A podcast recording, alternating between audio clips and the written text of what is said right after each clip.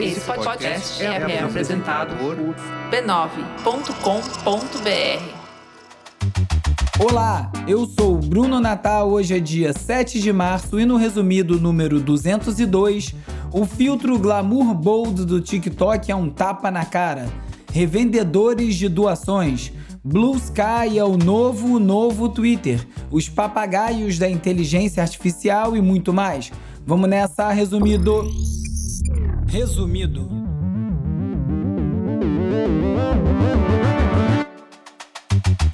Olá, resumista! Esse é o Resumido, um podcast sobre cultura digital e o impacto da tecnologia em todos os aspectos das nossas vidas.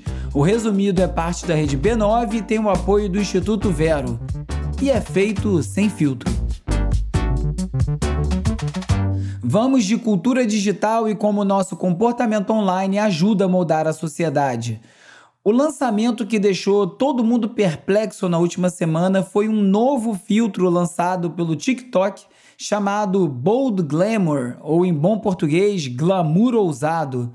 Jesus, que nome brega. Se você navega pelo TikTok, com certeza se deparou com esse filtro.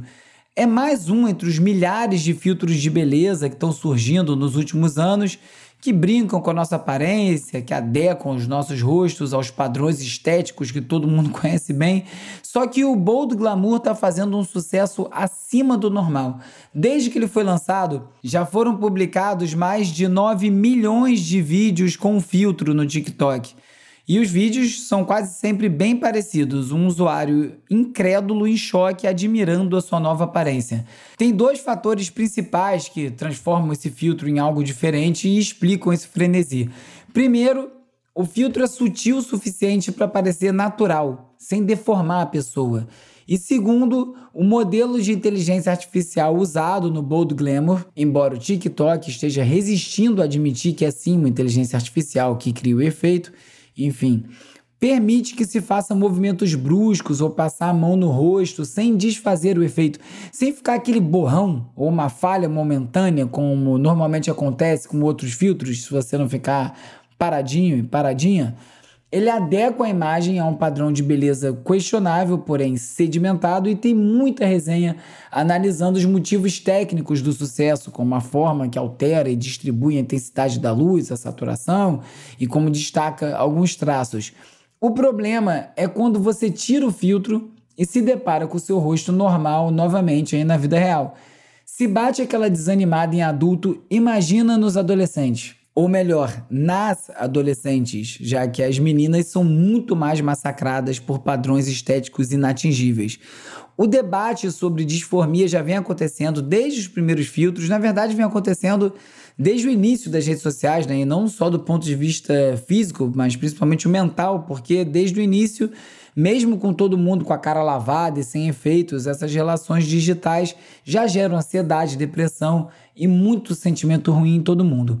Nos últimos meses, com a popularização das ferramentas de inteligência artificial, tem se falado muito sobre cada novidade, cada pequeno passo, mas já é hora de encarar a realidade, sem trocadilho, e começar a se falar sobre onde isso tudo vai parar.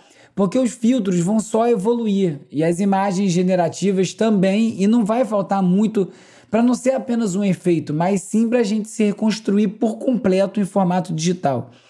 Agora toma um copo d'água, Respira bem fundo para dar uma ancorada na realidade se lembrar que estamos ainda bem com os nossos pés e até mesmo ainda as nossas mentes bem fincadas aqui na realidade. Os rostos são mesmo o novo ouro digital. Durante o Mobile World Congress que aconteceu em Barcelona, uma jornalista escreveu para o UOL sobre um aplicativo que afirma conseguir descobrir, a partir de uma simples selfie, se a pessoa tem risco de sofrer um infarto ou um derrame, se tem colesterol alto, se tem diabetes e até como está o seu estado mental. A jornalista pareceu ter ficado fascinada, mas a real é que esses dados são pouquíssimos confiáveis. Eles servem para muito pouco, quase nada, porque a fonte dos dados é pobre uma foto do nosso rosto. E, na verdade, para ter informações confiáveis de saúde, em geral, se precisa de uma amostra de sangue ou pelo menos sensores especiais colados ou ao menos muito próximos da pele. Nunca é demais lembrar também que quando o assunto é saúde, o recomendado é correr para o médico e não para o Google ou para algum app. E não é de hoje que estou tentando identificar uma imensidão de informações com imagens dos nossos rostos. No século XIX, um cara chamado Lombroso criou um enorme acervo de fotos de criminosos para tentar identificar e classificar meliantes a partir dos traços dos seus rostos. Agora pensa que a maior parte da população presa era pobre e de uma região específica que era perseguida. Quais os tipos de traços o Lombroso identificaria como mais propensos supostamente a cometer crimes? Felizmente, essa prática foi considerada uma pseudociência mesmo lá atrás, mas não está muito longe do que muitas das propostas de supostas soluções oferecidas por empresas de reconhecimento facial oferecem por aí. O problema é que os avanços em inteligência artificial estão vindo com essa raiz de interesse retrógrado, resgatando essa mesma prática do lombroso de identificar padrões, de gerar classificações a partir das nossas feições, e muita coisa pode dar errado a partir disso, tanto na área da saúde quanto na área da segurança pública. Para começar, racismo. Pensando para frente, um grupo de cientistas no Reino Unido conseguiu um avanço importante na fabricação de partes robóticas para o corpo humano. O modelo mais recente que está sendo testado com sucesso é um dedo extra para sua mão, instalado depois do mindinho e que é controlado, se liga só, a partir do seu dedão do pé. Os pesquisadores colocaram sensores sem fios conectados aos pés que, quando são apertados de uma forma específica, fazem o dedo robótico se movimentar. Parece complicado, mas nos testes, 98% das pessoas conseguiram movimentar o novo dedo robótico em menos de um minuto. E ainda tem gente que diz que o mindinho não serve para nada e, pior ainda, os dedos dos pés. Uma outra equipe de pesquisadores criou uma maneira de enxergar através de paredes utilizando sinais de Wi-Fi. Os resultados são bem surpreendentes e se aproximam da qualidade de outros métodos que utilizam imagem ou luz. O que esse sistema faz é que calcula a refração do sinal Wi-Fi pelo ambiente e assim o equipamento consegue delinear os corpos dentro desse ambiente. E como tem Wi-Fi em toda parte, né, no comércio, nas ruas, em muitas e muitas casas, é de se imaginar o uso da tecnologia para vigilância. Falando em rastrear, jornalistas da Reuters usaram rastreadores Bluetooth, como os AirTag da Apple, o Smart Tag da Samsung, para descobrir o que, que acontecia com tênis doados durante uma ação publicitária. A gigante petroquímica dos Estados Unidos, a Dow Inc., e o governo de Singapura disseram que eles iriam reciclar e transformar os tênis usados que foram doados para a construção de playgrounds e pistas de corrida. A verdade é que a maioria dos tênis doados foi exportada e colocada à venda em lojas até na Indonésia.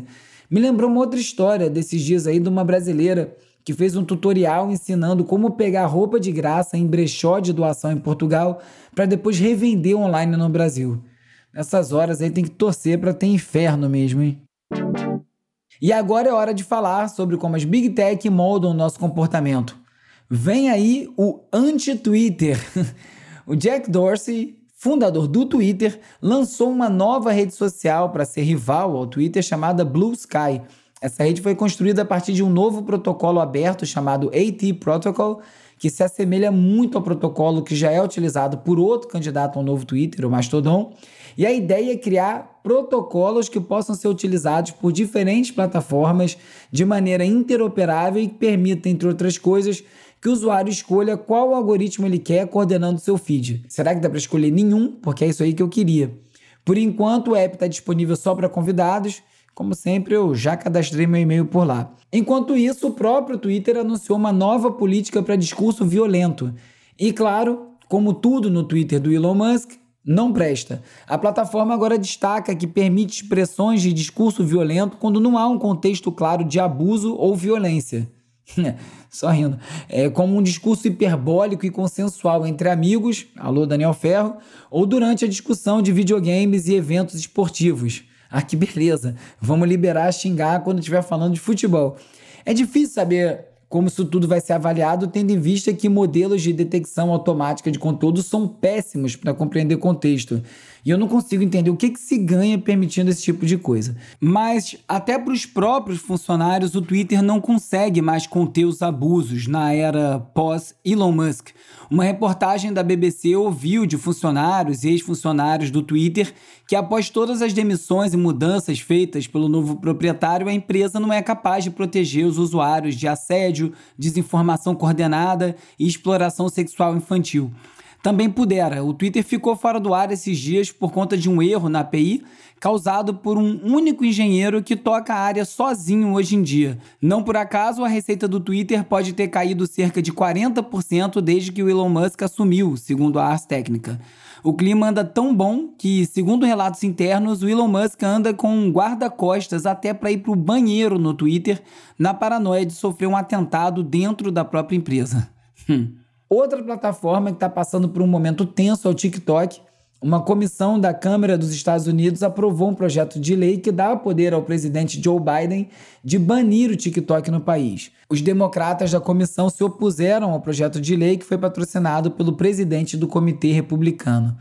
Ainda nos Estados Unidos, começaram também a investir pesado em semicondutores. O governo anunciou 39 bilhões de dólares em subsídios para fábricas no país e o objetivo é aumentar a competitividade dos Estados Unidos com a China. Como retorno, o governo está exigindo que a indústria de chips ofereça contrapartidas e siga também uma série de regras de proteção a trabalhadores e gestão financeira. E o Biden está a toda. A sua administração também divulgou uma estratégia nacional de segurança cibernética que se concentra em transferir o fardo de defender o ciberespaço do país para fornecedores de softwares e provedores de serviço. O novo plano de defesa de segurança cibernética de Washington também reconhece a colaboração entre os setores público e privado e com aliados e parceiros internacionais como essencial para proteger a nação contra ameaças cibernéticas. Enquanto isso, o comissário europeu para o mercado interno, o Thierry Breton, disse na abertura da maior conferência de telecomunicações do mundo, a Mobile World Congress, em Barcelona, já falei dela hoje, que não está tomando partido no confronto entre as grandes empresas de tecnologia, as nossas queridas Big Tech, e as operadoras de telecomunicações europeias sobre quem deve financiar o lançamento do 5G e da banda larga. Já no Brasil, juristas entregaram um relatório ao Senado pedindo regulamentação das inteligências artificiais. O documento tem cerca de 900 páginas e as principais recomendações tratam de questões como segurança, transparência e discriminação. A fabricante chinesa de smartphones Realme lançou na terça-feira o smartphone GT3 para os mercados internacionais e afirma que esse aparelho pode ser totalmente carregado em 9 minutos e 30 segundos. Agora é que ninguém larga o diabo do celular. E a AMC, que é a maior rede de cinemas do mundo, é enorme nos Estados Unidos, anunciou um novo plano para aumentar os preços dos ingressos com base na localização dos assentos, tipo o avião. O modelo de preços estilo esse modelo de preços estilo companhia aérea significa que vai custar mais sentar no meio do teatro do que na primeira fileira. A iniciativa de penalizar financeiramente as pessoas por terem a melhor visão de um filme é chamada de Sightline e já está sendo implementada. E agora, durmam com essa, literalmente. O Pokémon vai lançar um jogo baseado nos dados de sono dos usuários. E vai gamificar dados como o tempo que a criança dormiu, vai classificar os tipos de sono e outras ideias terríveis. E nem dormindo vai dar para ficar offline. Como sempre, nem todos os links cabem no roteiro, vão parar lá na seção leitura extra no site resumido.cc, onde eu organizo todos os links comentados em cada episódio. E esse primeiro aqui da Intelligencer, você não é um papagaio e um chatbot não é um humano. A linguista Emily Bender está muito preocupada com o que vai acontecer quando nos esquecermos disto. O texto é muito bom, e toca num ponto que eu comentei na semana passada sobre essa busca dos chatbots para se parecerem com humanos, quando o caminho não deveria ser bem esse. Na Vice, como os sites focados em chocar moldaram a internet. Devemos a evolução cultural da internet aos criadores de coisas como Two Girls One Cup, Goatsy e Tub Girl. Dica: não google Two Girls One Cup. Quem quiser falar comigo já sabe onde me encontrar arroba urbi, o RBE no Twitter, arroba resumido.podcast no Instagram e no TikTok. E você também pode fazer parte da comunidade do Resumido no Discord. Tem link para isso tudo na home do Resumido. O Instagram é bom dar uma movimentada. Quem puder compartilhar coisas de lá, eu agradeço. Se você preferir, também pode me mandar um oi pelo WhatsApp ou pelo Telegram para 21 97 969 5848. E aí você passa a receber alertas de novos episódios, manda dicas, a gente troca uma ideia. Às vezes fica bem paradão, às vezes tem muito link, fica à vontade para entrar e para sair. É muito legal ter vocês lá. Lembrando que é super importante isso, né? É o único canal direto com os ouvintes que eu tenho. É, nem todo mundo me mandou um e-mail em algum ponto da vida. Então ali o WhatsApp é super importante para o dia que deu um chabu geral aí nessas plataformas eu conseguir encontrar todo mundo outra vez. Hello everyone, so here's a quick overview of Artifact News app. Hora de relaxar com as dicas de ver, ler e ouvir. Uh, built by former Instagram co-founders. Um feed de notícias personalizado alimentado por inteligência artificial. Essa é a autoexplicação do Artifact, criado pela dupla de fundadores do Instagram e que é uma espécie de releitura dos leitores RSS, prometendo aí organizar as notícias de acordo com os veículos que você gosta, os assuntos que você quer acompanhar. Eu estou testando, estou achando bem legal, não tem muita coisa do Brasil. É, e é uma forma de fugir do Twitter, do Instagram, com essa desculpa de sempre. Preciso estar lá para saber o que está saindo. Bom, só tem veículo de notícia, não tem um monte de maluco falando besteira. Tô achando legal. So if you find one, what do you do with it? Let's say you hear something in that moment, you have that experience, you've Shazammed it. Yeah. Next, what happens? I just want to listen to it over and over and over again. Mm. And really understand what I'm feeling mm. and why I feel that way. Parte da série de vídeos da revista GQ chamada Conversas Épicas os produtores Rick Rubin e Pharrell Williams se encontraram no lendário estúdio do Rubin no Shangri-La, em Malibu, e falaram sobre influências e sensibilidades musicais. Essa conversa já tem três anos, então o assunto do plágio de Blurred Lines era bem recente, é bem abordado no papo. E é sempre bom ouvir umas conversas antigas, às vezes também, né? Sair dessa ciranda do próximo clique. Those songs are so good. For the first time, witness the soft rock revolution. This is like a movement. Don't miss the three-part documentary event that goes behind the rain. Coloca roupa de banho, calça e sandálias mais confortáveis, pega um drink bem colorido e seja bem-vindo ao universo do yacht rock. A expressão se refere de forma bem genérica a todo aquele som suave, rock ou não, que fez muito sucesso nos anos 70, no começo dos anos 80 Sailing do Christopher Cross, que até hoje toca nas rádios flashback, que você está ouvindo aí no fundo, é um bom exemplo dessa onda que arrastou junto aí artistas tão diferentes como Steely Dan, o Doobie Brothers e o Toto.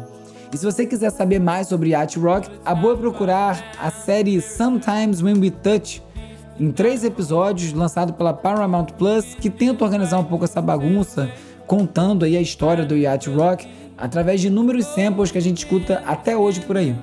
Agora, dá licença que eu vou botar meu chapéu de almirante e navegar o som de I Can Go For That, do Hall Oates.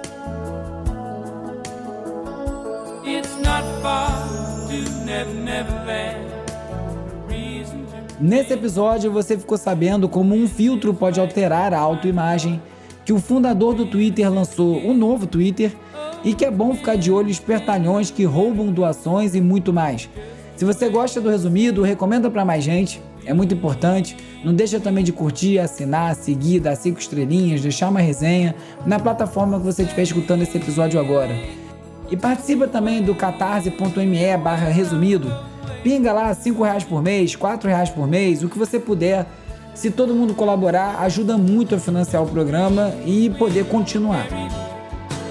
O Resumido é parte da rede B9 e tem o apoio do Instituto Vero. É produzido e apresentado por mim, Bruno Natal, e esse roteiro foi escrito por mim e pelo Vitor Vicente, com a colaboração do Carlos Calbuque Albuquerque. A edição de áudio foi feita pelo Hugo Rocha e a mix pelo Miguel Mermelstein. As redes sociais são editadas pelo Lucas Vasconcelos, com design do Felipe Araújo e animações do Peri Selman. A foto da capa é do Jorge Bispo e o tema original foi composto pelo Gustavo Silveira. Eu sou o Bruno Natal, obrigado pela audiência e semana que vem tem mais Resumido. Resumido.